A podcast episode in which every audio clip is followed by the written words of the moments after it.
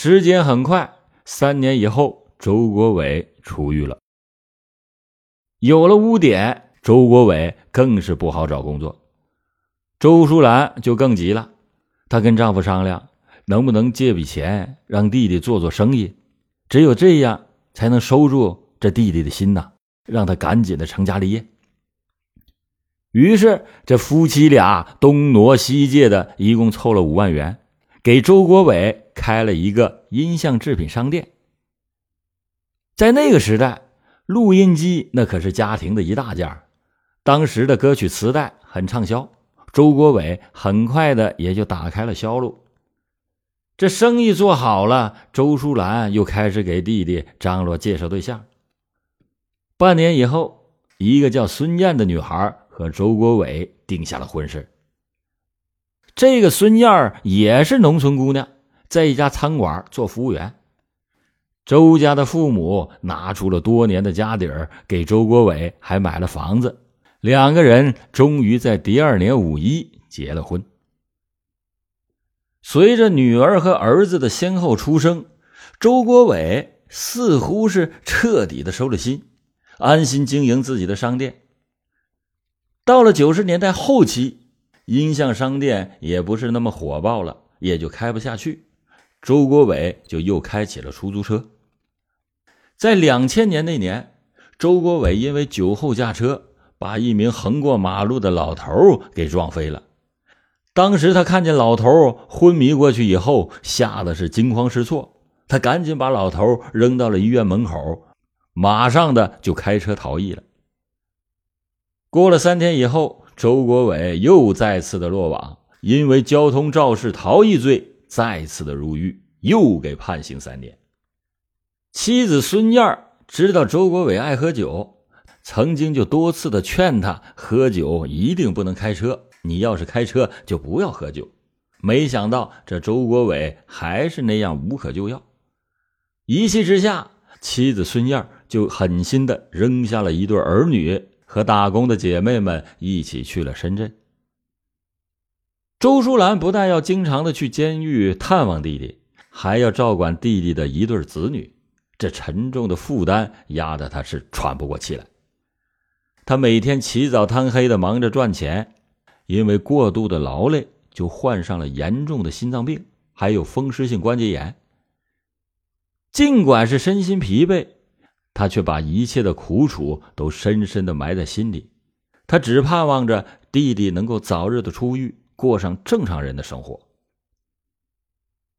因为周国伟在狱中的表现还比较良好，他被减刑一年，提前出狱。在周淑兰的一再劝说之下，兄弟媳妇孙燕也就从深圳赶了回来，弟弟的一家人也终于团圆了。这次周国伟出狱以后，那是不能再开出租车了，周淑兰就琢磨着给弟弟找点营生干。他就发现，这次出狱，弟弟的变化很大，他不想再做任何的工作，只想着能够一夜暴富。这想要暴富，那除了犯罪，就只有一个出路：买彩票。想要犯罪，已经是两次入狱，那代价太大了，他暂时也不敢。于是，他就疯狂的迷上了彩票。只要是身上有钱，那就去买彩票。最多的时候，一次就花了三万元。他一次又一次的对大姐夸下海口说：“你等我中了几百万。”我一定给你养老。然而天不随人愿，每次投注都是和大奖无缘，最多也就是中个小奖。姐姐看到弟弟每天的就这样不务正业，周淑兰的心里非常着急。只要是一有时间，就找弟弟苦苦的相劝，让他赶快脚踏实地的做点事儿。但是那个时候的周国伟根本是什么都听不进去。有一天，周国伟找到周世兰说：“啊，姐啊，我想和朋友倒腾点煤炭，你看看，你给我准备两万块钱吧。”听了弟弟的话，周淑兰当时还非常的高兴，立马就说：“行，只要你干正事儿，姐肯定给你张罗。”可是周淑兰当时正准备去医院看病，口袋里也只有两千块钱。他想到弟弟现在已经有了新的生活方向，周淑兰就一狠心，强忍着病痛，决定不看病了，又四处的奔走求借，凑够了两万元。当时把两万元交给弟弟，说：“啊小伟啊，你可一定要好好做生意，只要是走正路，姐啥时候都管你。”周国伟从姐姐的手里接过钱以后，那根本没去做什么生意。而是径直的来到了彩票站，一下子一出手，又买了一万八千元的彩票，结果呢，只中了几个末等奖。当时周国伟是十分懊恼的回到了家中。孙燕已经接到了周淑兰的电话，知道周国伟又一次把姐姐给骗了，当即的就把他给揭穿了，让他赶快想办法，赶快的把钱还给姐姐。周国伟当时也是脸上挂不住，这一怒之下把孙燕一顿暴打，然后摔门而去。为了排解没有中奖的郁闷，周国伟就来到了足疗店找小姐嫖宿去了。当天晚上，他把剩余的两千元钱全部都给挥霍了。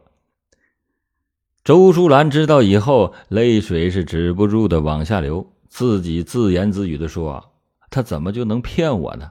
我病得这么重，看病的钱都给他拿去了，而且其他的钱都是借的，那还是要还的呀。周伟骗完大姐，又去骗二姐、三姐和妹妹，兄弟姐妹们被骗以后，都和他相继的绝交。然后他又开始骗他的战友和同学，受骗的人是一个个找上门来。家里的家用电器全被债主给搬走了，孙燕更是忍无可忍，来到法院起诉离婚。到了两千零三年，法院判决欲与二人离婚。孙燕怕受周国伟的影响，孩子也走邪路，于是他就把一对儿女带到自己身边，独自的抚养。二零零六年的一天，周淑兰正在小吃部忙碌着。弟弟突然又把电话打了进来，周国伟哭着向大姐开始求救。原来呀，这周国伟凭借着三寸不烂之舌，从长春一个汽车配件厂商那里骗来了价值二十万元的汽车配件，转手给卖掉了。随后就换了手机号。没有想到的是，对方是紧追不舍，通过各种办法，终于把他给找到了。而且他把贱卖的配件款早就被他买彩票了。当时对方就把周国伟打了个半死，并且让他打电话，赶紧让你亲人拿钱赎人。此时的周淑兰还哪有钱去赎啊？只好是又通知了三个妹妹，找他们一起商量。当时妹妹妹夫一致的表示，这小伟已经是无可救药了，他的事儿我们绝对不可能再管。就连周淑兰那已经工作的儿子也劝母亲：“你可不要再管了。”周淑兰是想了又想，毕竟是自己的一奶同胞的弟弟啊，最终还是借到了四万元钱，好歹是把弟弟给救下了，送到了医院。然而，令周淑兰想不到的是，弟弟的性格已经是发生了裂变。尽管是众叛亲离。但他始终是相信，不管是闯了什么祸，大姐都会毫无底线的替他善后。住了半个月的医院，周国伟出院了。这没有饭吃，就天天的来到大姐的小吃部或者是家里开始蹭饭吃。周淑兰的两个儿子都劝自己的妈妈说：“这个舅舅也太不争气了，到处去骗，骗到钱就无恶不作。”没钱了就到你这混饭吃，这啥时候是个头啊？几个姨妈都和他断绝来往了，你也就别理他了。周淑兰却说：“啊，你舅舅会好的，这些年他就是做什么事都不顺，难免心情不好。你们要多点理解，咱们是一家人，可千万不能抛弃他呀。”这个周淑兰呐，是太善良了。从这以后，周国伟是没饭就到姐姐家里蹭，没钱买彩票就变着法子的从姐姐手里骗钱。二零一四年秋的一天，周国伟又突然哭着给大姐打电话说：“大姐呀，我被债主绑架了，如果不给钱，他们就要卸下我的一条腿呀！”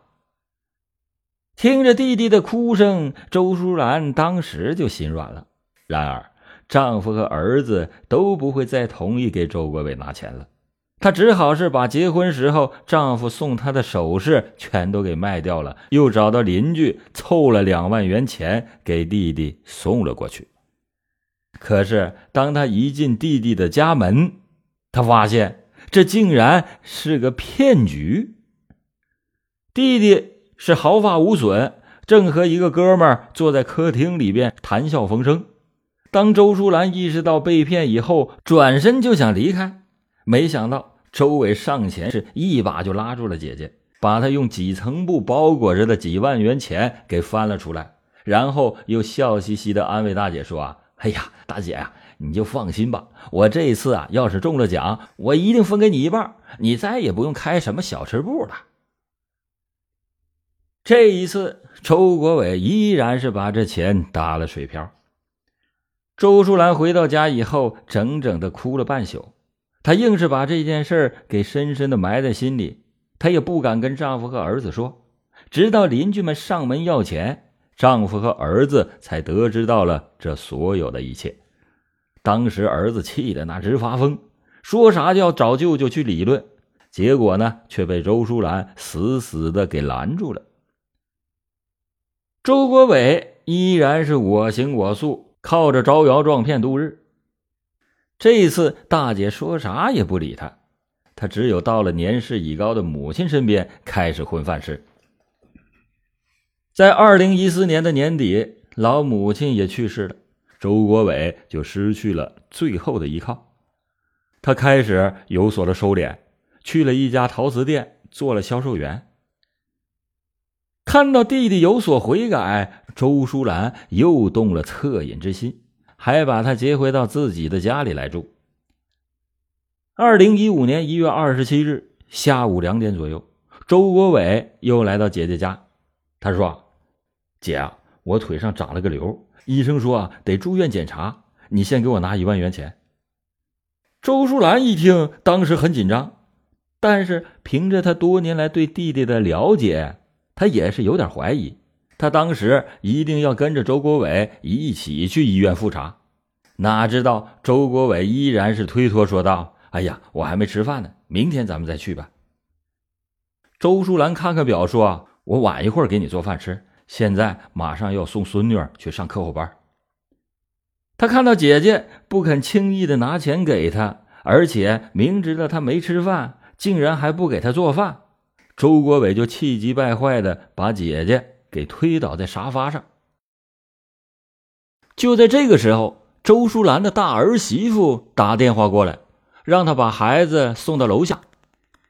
听到电话里周国伟在骂人，大儿媳妇就不放心婆婆，便给小叔子隋春明打了电话，让他赶快回家去看看。隋春明那很了解舅舅的品性，刚接到嫂子的电话。就知道他一定是来跟妈妈要钱了。这几天妈妈的身体一直都不怎么好，他担心妈妈被舅舅给气倒了，于是就飞速的赶来到家里。刚走进屋里，就看到母亲心脏病已经开始发作，躺在床上按着胸口，脸色苍白，而周国伟还站在地上指手画脚的骂着自己的母亲。隋春明当时就火了，也顾不得什么情面，就说：“，舅舅啊，你这些年花了我们家多少钱？我们跟你计较过吗？我妈这么大岁数了，你可别总来气她了。你也一把年纪了，你能不能有点良心呢？你不想着报答，还来气待你这恩重如山的大姐，你还是个人吗？我们以后再也不会给你钱了。”听到了外甥的指责。周国伟是恼羞成怒，他恶狠狠地指着隋春明说：“这哪有你说话的份儿啊？你再说一遍，我看你是不是不想活了？”没想到外甥却说：“我告诉你，你就死了心吧。从今以后，你要是再敢踏进我们家的门，我就跟你没完。你现在就给我滚出去！”外甥的一番话彻底的激怒了周国伟，他转身冲到了厨房，发现房门的旁边立着一把斧子，他操起斧子又冲进了客厅。此时的隋春明没有任何的防备，周国伟这一斧头把隋春明砍倒在地上，隋春明惨叫了一声，倒在了血泊之中。躺在沙发上的周淑兰见儿子被弟弟给砍倒了，就慌忙的爬起来，向周国伟冲了过去，然后大声的骂道：“你这个没人性的禽兽，我跟你拼了！”杀红了眼的周国伟再次的挥起了斧子，向周淑兰狠狠的砍去。重病在身的周淑兰扑通一声也倒在了血泊之中。周淑兰眼睛直直的望着这个曾经被自己一手呵护长大的弟弟，张了张嘴，什么话也说不出来了。周淑兰的孙女隋小影一直在屋里边做着功课，她听到客厅里的声音不对，忙走出来查看。她看到奶奶和叔叔已经倒在了地上，血流遍地，她吓得惨叫了一声。杀红了眼的周国伟。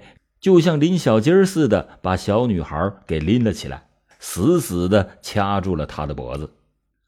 很快的，隋小影这个孩子浑身瘫软，昏死了过去。为了发泄心中的愤怒，他又向隋小影狠狠的砍了几斧头，这才换掉了沾满血迹的外套，匆匆的逃走。他走到三楼缓台的时候，大姐的大儿媳正往楼上走。两个人迎头碰上，也许是怕邻居听到了脱不了身，周国伟才放过了外甥媳妇，跟他打了声招呼，急速的跑下楼去。当周淑兰的大儿媳打开门以后，发现婆婆、小叔子还有女儿小影全部遇害以后，在震惊之余，立马就报了警。此时的周国伟早已经是逃之夭夭。